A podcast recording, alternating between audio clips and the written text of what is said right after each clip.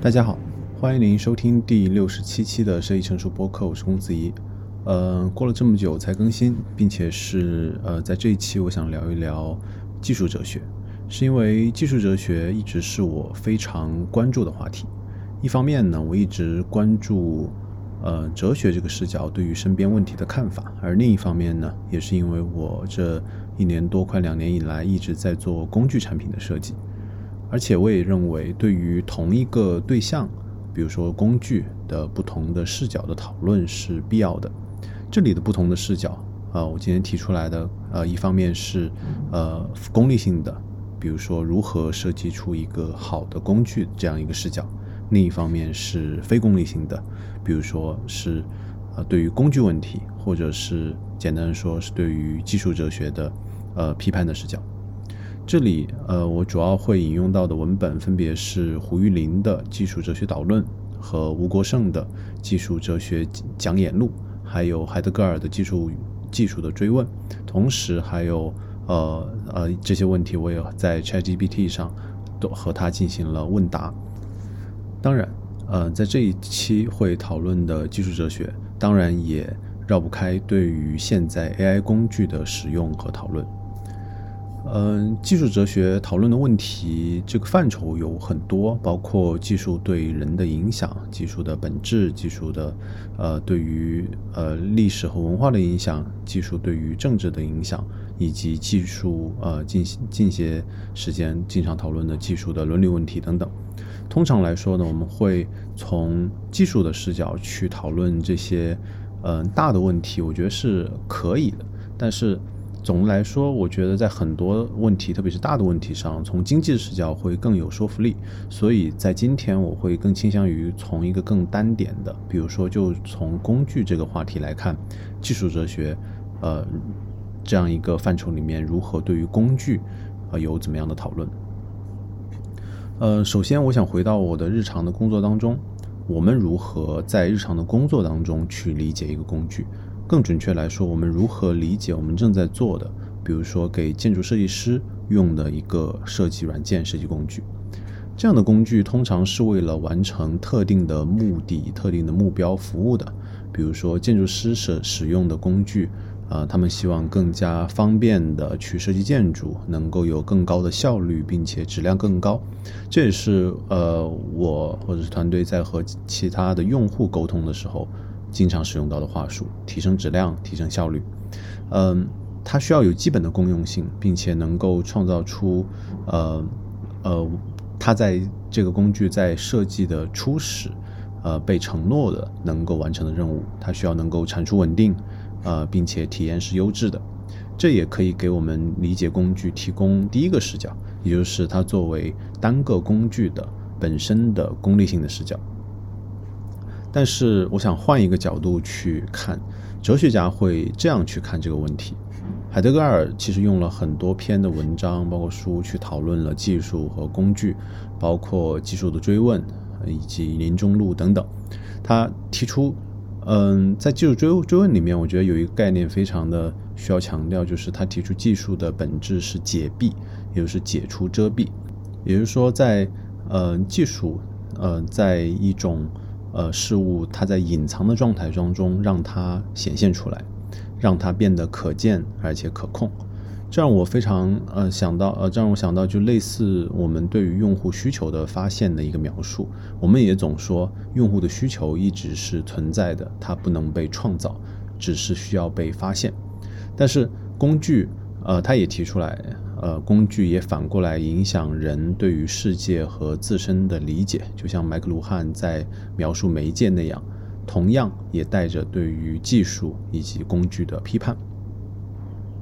而胡塞尔从现象学的角度去看待工具，工具，呃，它被看成一种不仅仅是完成目的的，而是，呃，作为一种社会行为，他们会被用来使用并且理解，呃。是需要一定的社会背景和共识的。工具的本身不仅仅包含它的形式和功能，还包含着使用它的社会的规范和意义。这个角度，我觉得也很好的对于我们上面提到的工具的功利性视角的补充，因为当前比如说我们用到一些 AI 工具，我们大量的其实在呃使用现象学，使用呃工具和呃社会规范工具和社会相关的社会行为相关的一些视角，而福柯使用的是他擅长的权力的视角，嗯，他会去讨论技术和工具。的发展如何影响着权力的运行？比如说，我们习惯了使用，比如说时间这样一个工具去度量自己的生活，习惯使用了，呃，开始使用呃一些健康指标来衡量自己的健康程度一样。那么，谁在解释时间？谁在解释呃这个指标高和低对于健康的关系？那么这就形成了新的权力主体。这些视角区别于工具的形式和功能，或者说我前面提到的功利性的视角，而是从更加广泛的视角去看工具这个话题。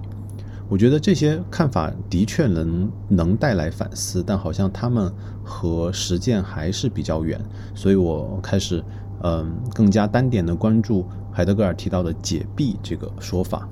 同样是解闭这样一个这样一个功能。海德格尔，嗯，一方面在做技术的理解和批判，而同时他也推崇艺术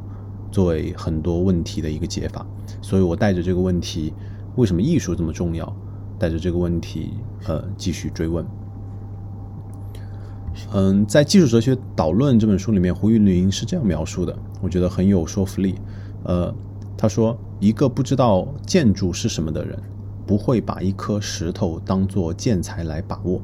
这里我觉得就把技术，首先技术的解蔽、解除遮蔽的特征讲述的比较清楚。呃，首先石头在作为石头的时候，它的特征是被遮蔽的，而建筑技术作为工具，将它加工成能够被建造的材料，所以技术解除了石头公用的遮蔽。但同样的，这样的解蔽也会带来公用，比如说。呃，人们能够使用石头进行加工，打造庇护所，但同时也带来了更多的问题。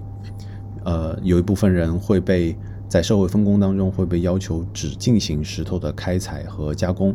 去用于建筑的用途，而这些人可能呃就不会去做其他的事情了。他们的生活状态可能在大多数情况下也不是那么的好。那这个场景就会被看作工具和技术带来的不平等。可是，在这里我依旧想问的是，为什么普遍的，无论是哲学家还是思想家，都最后把艺术的解蔽作用放在这么高的位置呢？我依旧不太理解。那胡雨林是这样描述的：技术作为一种解蔽的特征，工匠所做的是把，比如说银矿本身具有的闪亮特性显露出来。当然，不同的技术揭露出不同的特征。这里我觉得，嗯。这个观点是十分重要的，是不同的技术揭露不同的特征，但是在大多数情况下，只是技术在演变，揭示的特征是不变的。嗯，他举了这举了这样一个例子，实际上我们去挖一个煤炭的时候，所运用到的技术并没有什么特别的，现代化的呃机械化的采矿，无非是嗯比古代的呃起重机之类的更加效率。但是在实际的开采之前，这些，呃，这些藏在地下的煤矿石其实就已经被解蔽了，早就已经作为它最终要扮演的角色被探明了。它并不是通过个别的有形的工具达成的，呃，在今天我们是用整个工业体系去达成的，而这个工业体系凌驾于所有的具体的小的舞台之上，规定了一切事物的登场方式。那么到这里，我大概，嗯，理解为什么艺术的解蔽特征这么被哲学家们推崇了。呃，我想是因为这呃艺术对于同样的被遮蔽的材料，它运用了不同的技术去揭示它，并且它揭示了这个材料的不同的特征，而不是前面那个煤矿在从它发现开始。一直以来就在呈现它作为最终被燃烧的这样一个特征，呃，就像是大部分的呃，或者另外一个例子，大部分的石头在大部分的时间都被用于当做建筑材料，但是少部分的时候它被用于制作雕塑一样。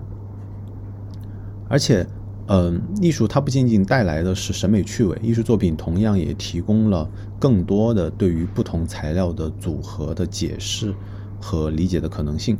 一个艺术作品可以被不同的观众从不同的角度和层面进行解读和理解，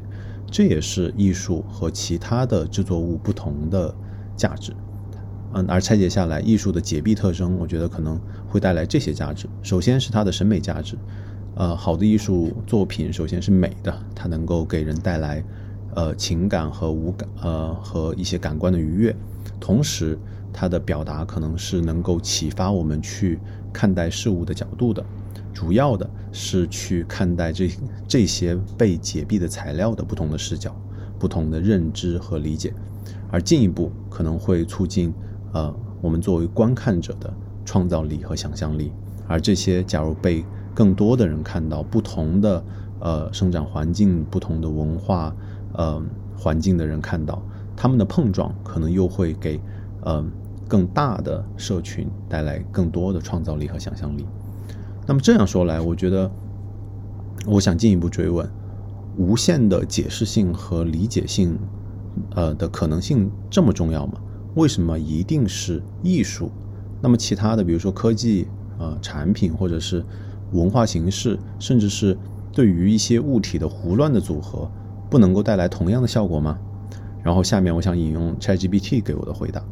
首先，他回答是无限的解释性和理解是，首先它是重要的，它包含了我们上面提到的这些影响。但是其他的事物，比如说哲学、文学经典、科学研究，呃的发现，包括历史事件和文化等等。这些都可以被不同的人从不同的角度和层面进行解读和理解，产生不同的思想和文化的碰撞和创新。然而，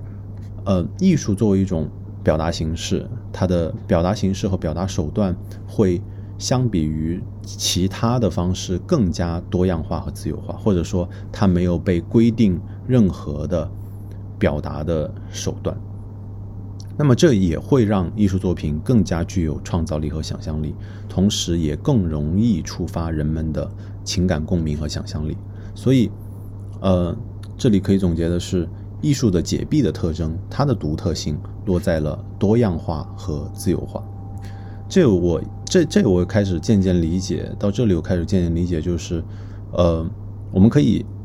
简短的回应一下，比如说很多人会发问的，对于 AI 绘画、AI 艺术的问题，AI 画的画产生的是艺术吗？我的回答，呃，是不分是的，但是这也是只是艺术的多样化、自由化的非常小的一个形式，非常窄的一个形式。除了我们常见的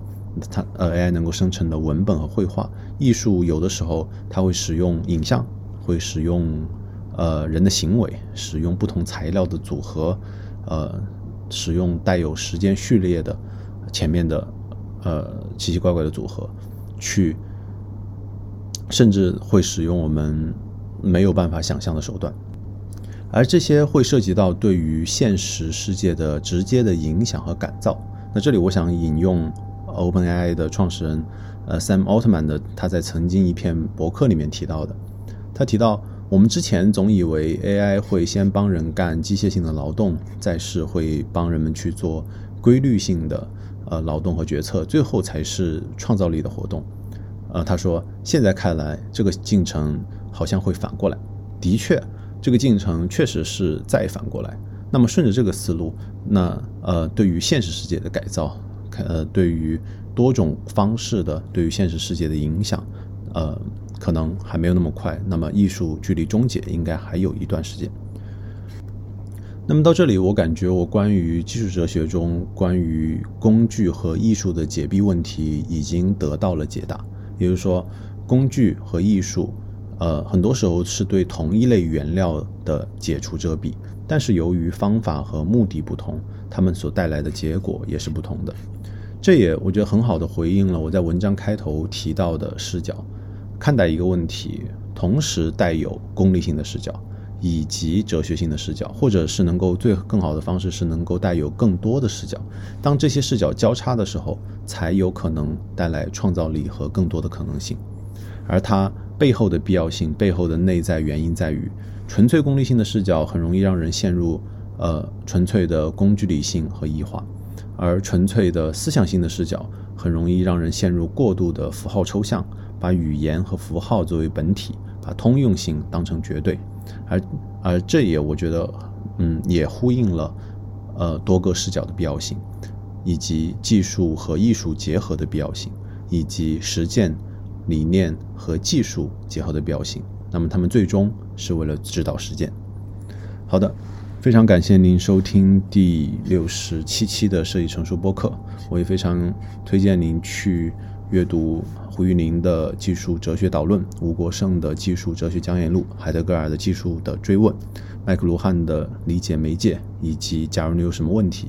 我觉得很好的方式是把它整理下来，带着问题去问 AI 看。呃，一方面，搜索引擎给我们什么信息？AI 给我们，呃，对话式的 AI 给我们什么信息？以及我们的经典文本会给我们什么信息？当然，很重要的是和人去交流相关的一些想法。嗯，我觉得这个可能是一个比较好的带着问题去学习和探讨的一个途径。好的，我们下期再见。